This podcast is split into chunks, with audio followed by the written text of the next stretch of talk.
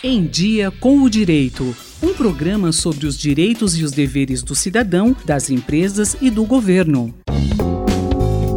Você sabe o que é uma entidade estudantil? Para que ela serve e o que ela precisa para ser regularizada nos órgãos competentes?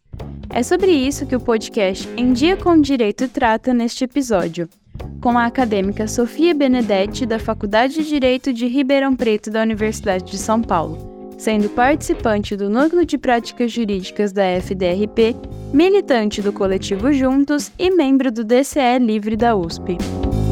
Sofia, o que é uma entidade estudantil? Você pode dar um exemplo de uma entidade e o que ela faz? Uma entidade estudantil se refere a uma organização formada por estudantes, geralmente dentro de uma instituição educacional e que tem como objetivo não só representar e lutar pelos interesses dos alunos, mas mobilizá-los na luta pelo alcance de importantes pautas locais, servindo também ao mesmo tempo como instrumento de combate contra possíveis ataques do governo e em defesa de seus direitos. Essas entidades podem assumir diversas formas, desde associações estudantis até grupos mais específicos focados em determinados temas, causas ou atividades. Então, as entidades estudantis desempenham um papel crucial na promoção do envolvimento dos alunos na vida acadêmica e política, na defesa de seus direitos e interesses e na criação de uma comunidade estudantil coesa. Elas oferecem oportunidades para a participação ativa dos estudantes em atividades sociais, culturais, esportivas e políticas.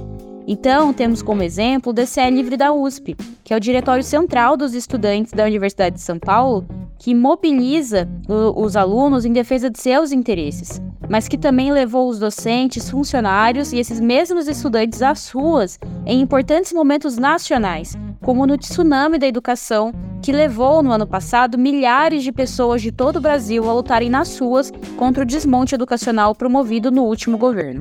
Por que é necessário regularizar uma entidade estudantil e em que órgãos precisa ser feito isso? Bom, a regularização das entidades estudantis é um processo para que, que a organização possa existir materialmente, o que significa que, a partir do momento do registro, a entidade passa a ser reconhecida, amparada e protegida juridicamente.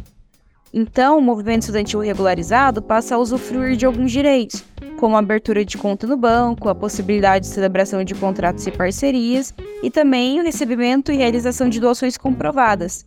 Além disso, a qualificação de pessoas jurídicas sem fins lucrativos das, das associações contribui também para a segurança e o funcionamento da própria organização já que é necessária a existência de um estatuto que defina, por exemplo, as atividades que serão exercidas, os direitos e deveres dos membros, o modo de constituição e funcionamento dos órgãos deliberativos e até mesmo a possibilidade de alteração desse próprio estatuto.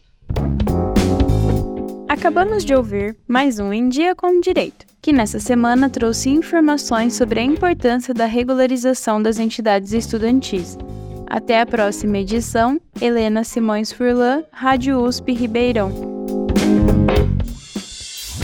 Em Dia com o Direito, um programa da Faculdade de Direito da USP Ribeirão, coordenação do professor Nuno Coelho. Sugestões de temas ou críticas, e-mail em diacomdireito@usp.br.